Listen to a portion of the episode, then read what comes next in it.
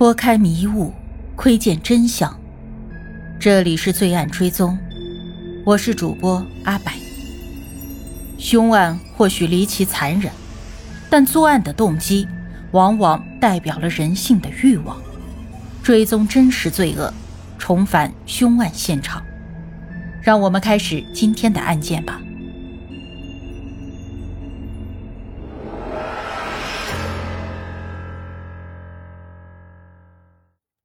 尽管维持了多年的其乐融融啊，但是邝家和蔡天凤之间呢，还是在去年年底就出现了裂痕。争议的焦点就在于一套位于何文田加多利山小区的房产。根据报道，这套房子目前的市价是七千万左右。该豪宅区内有刘德华、陈慧琳、李嘉欣等等许多明星投资置产。对于这套房产的来源，有两种说法。一种呢是蔡天凤的朋友周英杰和鲍泰在接受采访时说的。蔡天凤当年和邝港志结婚以后，为了让自己和孩子们有一个安乐窝，全款购入了何文田加多利山物业。后来离婚的时候，蔡天凤没有收回房产，继续留给了一对子女和邝家人居住。文汇报的一篇报道呢，也采用了这个说法。目前来看，这个说法是错误的。二零一五年的时候，蔡天凤和邝广志是住在黄埔花园银竹苑八座，房价是在六百到三千多万港币。而后由媒体挖掘的信息显示，这一套引发冲突的加多利山豪宅是在二零一九年的七月才由蔡天凤全款出资七千二百八十万港元购入，卖方呢是恒华昌置业有限公司。媒体推测啊。因为蔡天凤的名下呢已经有了曼克顿山豪宅，所以为了省下七百多万的契税，他把这套房产作为首套登记在名下没有房产的矿球名下。根据朋友说，双方口头协商一致，公公也只是代持，以后如果卖掉房产，应该把房款还给蔡天凤。而这套房子距离他自己住的曼克顿山豪宅不到五公里。一年之后，二零二零年的十二月，邝港杰难掩兴奋之情，在 IG 上晒在新家的第一顿饭，照片和加多利山内部的装修一致。二零二零年，邝球以二百一十八多万又购入了葵涌居屋上文苑的一个高层单位，向银行贷款约两百多万。居屋呢由政府新建，以低于市场的价格向香港居民出售。作为一个社会福利、公民权利，只有香港永久居民才可以申请，而且收入和资产不能够超过一定的限额。有香港的网友质疑啊，二零一九年矿球名下已经有一套豪宅，那是如何申请到政府福利房的？而且他离开警队以后一直都无业，银行又是怎么批下了两百万的贷款？这也就引发了人们质疑的二零零五年的强奸案了，他都被拘捕了，为何没有起诉？被通缉的邝广志如何在限制人员流动、要求做核酸的三年疫情中自由出入、往返港路？那蔡天凤为什么会在离婚七年之后还找钱公公代持？难道就没有别的安全的人选了吗？还是说？他被邝家以某种方式给忽悠了。当时他全款支付了七千多万的巨款，竟然信任到连书面文件都不签，完全口头约定吗？根据周英杰告诉记者啊，去年十一月，蔡天凤已经察觉到前夫一家的行为跟态度有异常，对他说话很刻薄，原因不明，或许是他此时已经提起了卖房。也或许他没有满足他们的某些经济要求，蔡天凤已经有意的疏远那家人，双方的关系呢也不再像以前那么密切。而邝港杰的 IG 账户呢，自从二零二二年的十一月起，也就再没有更新过。去年年底，蔡天凤计划将加多利山寓所变卖套现，然后在二十多公里外的屯门再找一处千万元的公寓。安顿邝家人和孩子，选屯门或许是因为他的大儿子现在已经在屯门的国际学校读书，他希望孩子可以离学校近一点，而邝家人可以离他的生活远一点。但是当蔡天凤明确的提出售房的计划以后，邝球就不同意卖房了。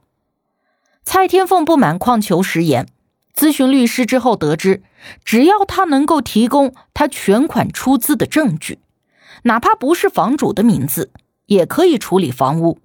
因此，他就打算走法律途径。二零二三年的一月，这套房产挂牌出售，定价七千七百万港币。同月，蔡天凤马不停蹄地在巴黎参加了香奈、迪奥、LV 等奢侈品牌的活动。春节期间，蔡天凤安排房产经纪带人看房。根据有人所说，邝球被激怒了，和蔡天凤发生了争执。尽管蔡天凤一再向他们保证，他的两个子女也要住的，他一定会好好的安排，还问什么时候亏待过他们。但是邝球就是不答应，个性冲动暴躁的他，甚至扬言，如果敢卖房，不好好安置他们，就杀了他。或许是这次的正面冲突和死亡威胁，让蔡天凤彻底的看清楚了自己的处境。他在二月把挂牌价降至了六千七百万，之后又降至了六千三百万，不惜亏损近一千万，也要尽快的脱手。而根据房产经纪说，蔡天凤曾经多次打电话询问有没有买家，显得十分的着急。看到蔡天凤卖房的意向坚决。邝家人想必是更为着急吧？他们意识到必须尽快的动手，在他出售房产之前就杀害他，才能够保住名下的房产。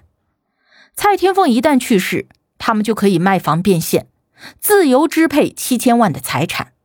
再加上蔡天凤没有和 Chris 领证，四个孩子将平分他上亿的遗产，也就意味着邝家的两个孩子可以继承一半。